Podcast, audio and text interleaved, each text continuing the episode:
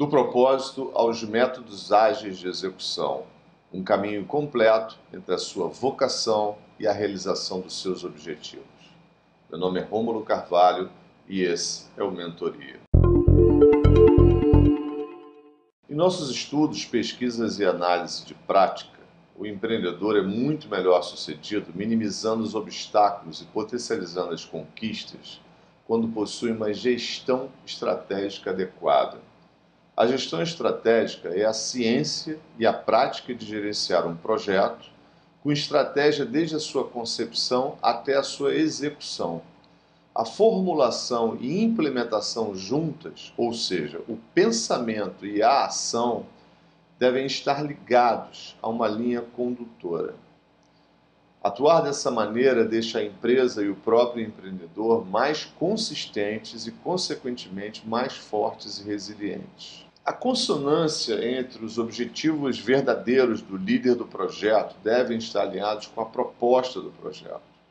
Segundo pesquisa realizada em diversos países do mundo e citada na Harvard Business Review, as empresas de alto crescimento são movidas pelo seu propósito, enquanto as de baixo crescimento com maior risco estão desconectadas de qualquer propósito, ou até o possuem, mas não o colocam no centro da sua estratégia. A importância do propósito é inspirar todos os stakeholders e criar um alinhamento estrutural na empresa. Os movimentos táticos e operacionais passam a ser mais focados e integrados não apenas por regras ou processos, mas por visão e objetivos. Além disso, todo projeto precisa oferecer e executar uma proposta de valor ao mercado, absorvendo parte desse valor gerado através do faturamento e demais resultados como lucro, rentabilidade do investimento, etc com um propósito e, consequentemente, uma proposta de valor verdadeira e bem comunicada ao mercado, a empresa e seu projeto para ser, passam a ser vistos como únicos. Agora que vimos a importância do propósito, vamos nos concentrar na elaboração dele. Como disse antes, iniciaremos pela concepção e construção do seu propósito como empreendedor. Aliás, como pessoa, para isso, utilizaremos uma ferramenta, uma metodologia que traduz a forma como está o seu equilíbrio de intenções, atividades e entregas. Utilizaremos o Ikigai. Ikigai é uma palavra japonesa que significa razão de viver, objeto de prazer para viver ou força motriz para viver. O conceito vem de Okinawa, um grupo de ilhas ao sul do Japão, com uma população de moradores centenários bem acima da expectativa de vida média, mesmo para os padrões japoneses. Muitos acreditam que o Ikigai é o segredo da sua longevidade.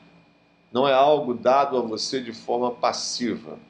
Você precisa explorar sua mente e cultivar o seu Ikigai. O Ikigai se baseia em quatro perguntas: O que você ama fazer? O que você é bom em fazer? O que o mundo precisa? e qual entrega precisa fazer ao mundo para ser remunerado por isso? Sugiro que responda essas quatro perguntas de forma totalmente verdadeira e transparente. Lembre-se que cada pergunta é independente da outra e a conexão entre elas é que vai gerar o seu Ikigai. Quando elas se complementam, ou seja, aquilo que você ama e é bom em fazer, o mundo precisa, e está disposto a pagar, o seu Ikigai é pleno. Se ama, é bom, mas não conseguiu ainda ser remunerado, ou se é bem remunerado, mas não ama o que faz, existe um desequilíbrio e ausência de felicidade e realização. Como pode perceber, a junção entre o que ama fazer e o que é bom em fazer constitui a sua paixão. O que o mundo precisa e o que você pode ser pago representam a sua vocação. O que você é bom em fazer, mais o que pode ser pago, representa a sua profissão.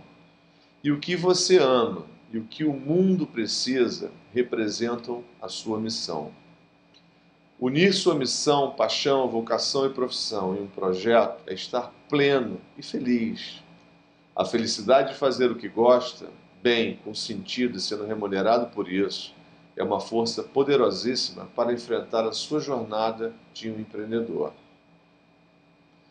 Comece pensando naquilo que ama fazer, aquilo que o faz entrar em estado de flow, como aquela criança que esquece de tudo quando brinca. É isso que você ama fazer. Caso não se sinta assim em relação ao seu projeto atual, descubra o que está lhe distanciando disso. Se é algo específico ou se o próprio sentido de estar ali não faz mais sentido para você. Se o projeto não faz mais sentido para você, é hora de estabelecer um outro centro para o seu propósito ou um outro propósito. Se a questão estiver relacionada com alguma prática ou parte do projeto que está inserido, reveja a possibilidade de modificar essa questão ou se adaptar a ela de uma outra maneira. Um bom exercício nesse caso é escrever tudo aquilo que precisa fazer e não se sente feliz fazendo. Escreva: Eu preciso fazer. Uma lista de coisas que você precisa fazer. Depois, substitua o verbo precisar por escolher. Eu escolho fazer. E inclua um porquê no final de cada frase. Eu escolho fazer isso porque isso, isso, isso. Se não encontrar para cada frase um porquê que seja valioso, o problema está na desconexão entre a tarefa e o valor que ela gera. Tente eliminar ou delegar essa atividade, colocando alguém para fazê-la, que gere melhores resultados. Se encontrar o porquê, você deve entender que mais importante do que aquela atividade é o motivo pelo qual está ali. Com certeza, um novo olhar vai te dar um motivo e é possível que até passe a gostar dessa atividade. Após escrever, refletir e fazer exercício do porquê, você chegou a uma conclusão sobre o que ama fazer. Vamos agora para o próximo passo. No que você é bom? Essa parte do Ikigai geralmente é fruto de sua prática ou dedicação até aqui. São coisas que deve ter feito durante boa parte da sua vida. É importante entender se essa prática é fruto de um prazer de fazer essa atividade ou de um condicionamento que acabou gerando apenas uma eficiência operacional. Veremos mais à frente que a visão retrospectiva é importante na concepção de um propósito ou de uma proposta de valor da sua empresa. E aquilo que é bom em fazer, talvez até sendo único no que faz, é um patrimônio importantíssimo para acelerar o seu crescimento. Provavelmente você será bom naquilo que ama fazer. Caso ainda não seja, é porque não exercitou ou investiu tempo e recursos naquilo que ama fazer. É um processo natural ser bom naquilo que ama fazer, porque o prazer precede o interesse e o interesse gera foco. É nesse ponto que muitos são bons em fazer algo que ganham dinheiro, e deixam de fazer algo que amam, abrindo mão de potencializá-lo pela crença de não ser possível ser bem remunerado por isso. Esse é o momento de refletir e iniciar o planejamento e a transição para o seu novo modelo de projeto de vida, ou seja, aquilo que você ama fazer. Em alguns casos, é possível fazer a atividade que ama dentro do projeto atual e compor essa parte do Ikigai de forma plena, o importante é entender que seu Ikigai precisa ser cultivado. E o fato dele não ser perfeito hoje não quer dizer que não seja possível sê-lo amanhã. A partir de agora, você tem uma visão sobre o caminho que deve fazer para calibrar a sua paixão, unindo o que ama fazer com o que é bom em fazer.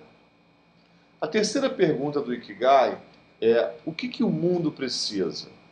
Nesse caso, entenda o mundo como um planeta mas também como o mercado, sua comunidade, seu ecossistema social. Em um mundo globalizado e dinâmico como o que vivemos hoje, ser local é ser global. Pense nas dores das pessoas, das empresas e das comunidades que estão ao alcance do seu projeto. Nada impede que o seu projeto tenha uma abrangência mundial e, se essa possibilidade for real, amplie sua visão. Mas em todos os casos, as questões a serem solucionadas estão no ecossistema que participamos. As tendências apontam para inovações sociais de grande porte, devemos estar atentos a isso. Mas gerar empregos e movimentar a economia local também são iniciativas que o mundo precisa e muito. O mundo vem se modificando e vivenciando questões inéditas. A quarta pergunta é pelo que você pode ser pago. A viabilidade financeira do seu projeto depende dessa pergunta. E lembre-se que ela está atrelada pelo menos às duas últimas: o que o mundo precisa e o que você é bom em fazer. Se você tem uma resposta para essas duas perguntas, imagino que tenha alcançado metade do caminho a ser seguido em relação à viabilidade material do projeto. Essa proposta de valor bem comunicada e entregue ao mercado é capaz de cumprir a outra metade da viabilidade do seu projeto. Mas esse é um assunto para um pouco mais adiante. Após ter concluído o seu Ikigai atual, é importante entender que o conjunto e o equilíbrio entre as respostas é que definirá o seu Ikigai. Como disse anteriormente, o Ikigai deve ser cultivado e você está apenas no começo da utilização dessa metodologia radicalmente simples, mas para o que propõe extremamente completo. Até a próxima.